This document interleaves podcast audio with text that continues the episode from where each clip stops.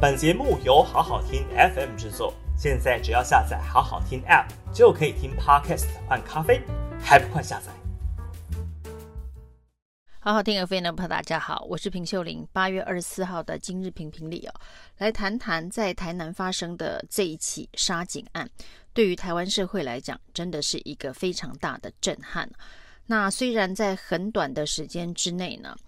警方就破案了。也逮到了凶嫌哦，但是呢，这一起杀警案背后所暴露台湾的这一个社会安全网、台湾的法治的相关的制度，以及政府、警政、司法单位的螺丝这么的松，这件事情呢，也让人民感到非常非常的惊讶。那当然呢，蔡英文总统的脸书上面再度的提到会改革。那蔡英文总统去呃台南慰问这一个殉职警察的阿嬷的时候，特别说，那他不会让悲剧再发生哦，会好好的检讨改进哦。当然，一连串发生重大社会事故的时候，蔡英文的脸书上面总是会告诉大家会检讨跟改革。而这一次的脸书上面再度提到两个问题哦，那凶嫌的部分，由于他是这个明德外役监的逃犯呢，居然从这个上个礼拜返家没有回到监所之后呢，这个外役监也就是法务部的矫正署，居然没有启动所谓的通气以及通报，甚至呢。让这个检警单位能够提高警觉的一个高度的警示的动作，以至于发生了这起悲剧啊。那蔡英文的脸书照样说，这个有关于外役监的标准以及制度要重新检讨。那这当然是呃已经拖了很久的老问题哦。那大家要问的是，这一个外役监的逃犯呢、他第一个，他为什么有资格可以到外役监呢？因为他本身是强盗窃盗七年十个月刑期的重刑犯呢。理论上，他要这一个坐牢到二零二八年的十月才能出狱。那为什么他可以在这么短的时间之内就可以到外役监这样子的一个呃待遇哦？那这中间的标准到底是如何放宽的？这个大家第一个。希望法务部矫正署能够提出一个说明哦，包括民进党政府是不是在外役间的标准上面曾经做过放宽的调整哦？那另外一个，在蔡英文总统所谓的检讨改革的方向上面呢，提到的是警察用枪条例的这个修订哦。那这一个修订草案呢，其实从二零一九年就已经有草案的版本。但是呢，其实因为民进党政府没有把它当成一个重大优先的法案哦，所以从二零一九年一直拖到现在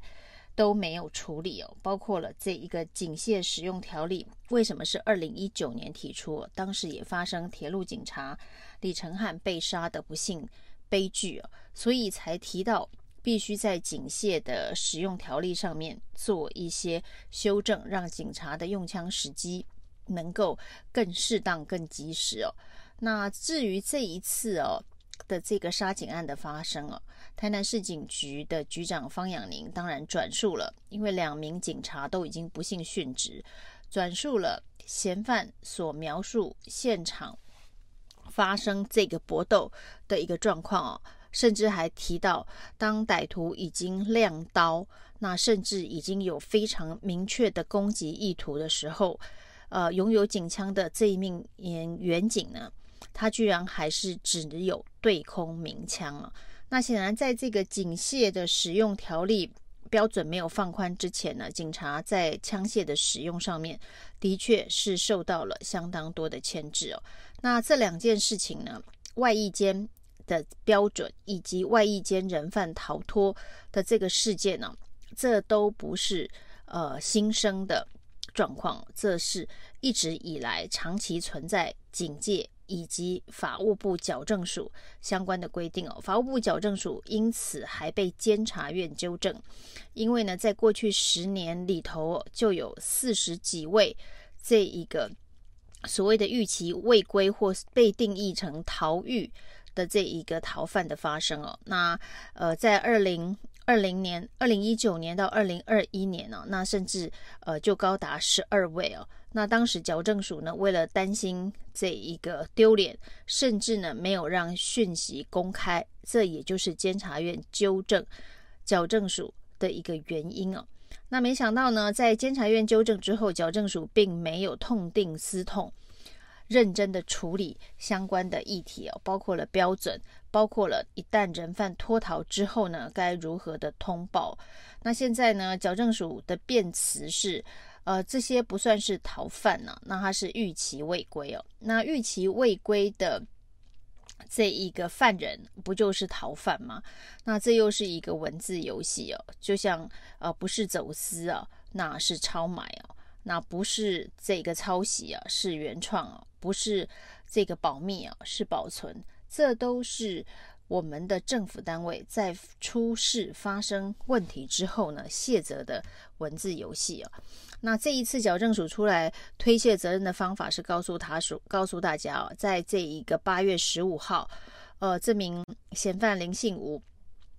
在逾期未归之后呢，已经通报给高雄的凤山分局以及台南的嘉里分局哦。那台南地检署也已经立案了，所以呢，矫正署。认为责任不在他，因为他已经通报了高雄的凤山分局以及台南的嘉里分局。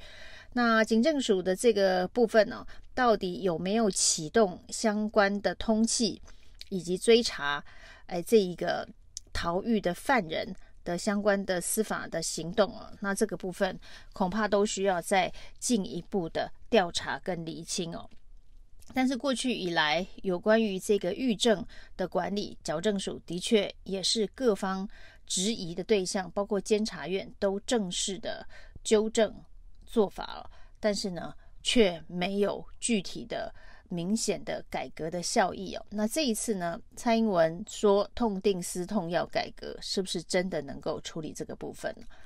那另外内政部的警政署呢，则是荒腔走板的部分是哦，这个所谓的围捕大秀，居然是由署长亲自带队，在这个新竹围捕嫌犯呢、啊。那整个过程当中呢，当然有人说是警方的策略运用得宜，早就掌握了嫌犯的行踪。那一大早所公布的错误的。这个锁定嫌犯啊，是声东击西，要松懈真正嫌犯的这一个心房啊。那当然呢，这也许都是警方侦侦办的手段哦。但是呢，在最后一刻啊，压制嫌犯的时候，现场的慌乱呢，可以看得出来。除了这一个。便衣的刑警一蜂拥而上之外哦，这个摄影记者还被要求要刻意的拍到署长哦。那这位刚刚走马上任的警政署署长，过去在高雄市警局任内的记录呢，就是亲自到街上面去这一个酒测啊，呃，为了宣导酒驾，亲自上场酒驾测酒驾。那另外呢，刚刚的经典大作呢，是亲自跑到桃园机场去举牌。要求这一个民众不要被骗到柬埔寨去哦，所以他都是亲上第一线哦。那很多人都觉得这个作秀的成分非常的高哦。那这一次呢，这么重大的杀警嫌犯的刑案呢，那也有一场围捕秀。那这场围捕秀呢，最终摄影记者通知大家说要拍到署长，让署长要能够入境哦。感觉是这个警政署署长亲自带队去。呃，逮到杀警嫌犯啊，那这当然又是一场围捕大秀。那对于民众社会观感来讲哦，恐怕也不是太好。那在这之前呢，这个警政署署长的长官内政部长徐国勇似乎不知道这个警方办案的进展进度，所以呢，在警方公布错误的。这个嫌犯的口卡的时候，在陈姓嫌犯的口卡的时候，徐国勇居然只是要大胆用枪哦。那他不知道是不知呃警方侦办的手法是声东击西哦，完全被蒙在鼓里，还是呢，因为大家对于这个警械使用条例拖了这么久没有任何的进度不满了，所以就先说了可以大胆用枪哦。那这当然是呃非常荒谬的做法，因为警方呢故意公布了一个错误的嫌犯的这一个口卡照片相关的资料，结果呢，此时如果来了真的大胆用枪的这个基层远景的话，那恐怕又是另外一桩悲剧哦。那立法院院长游锡堃呢，则是在第一时间跳出来说，杀警嫌犯太可恶，一定要给他死刑哦。这也是令大家非常的错愕哦。那甚至附和的官员说，哦，全国民众的想法应该也都是一样哦。那民进党这一个废死的主张啊，当然一直以来都成为非常争议、高度争议的社会的议题哦。游锡堃先跳出来说，他个人反对死刑哦，但是呢，这个嫌犯一定要给他判死死刑哦。先别说他的身份啊，是立法院院长啊，适不适合干预司法的审判呢？那再看他在这个连凶嫌都还没有锁定的时间点，呃，用这样子民粹的方法，是不是又会干扰整个刑事侦办的这个进度？那这都是非常。不适当的发言呢，不管是大胆用枪还是给他死刑哦，所以呢，整起杀警案所凸显出来，民进党这个执政在司法，在这个狱政这一块的荒腔走板了，真的荒废太久了。那过去以来，大家对于这个民进党政府蔡英文政见里头最不满意的就是司法改革哦。那这一次呢，真的只是一次。把所有的弊病啊，通通凸显、暴露出来哦。那恐怕蔡英文总统真的是得痛定思痛。以上是今天的评评理，谢谢收听。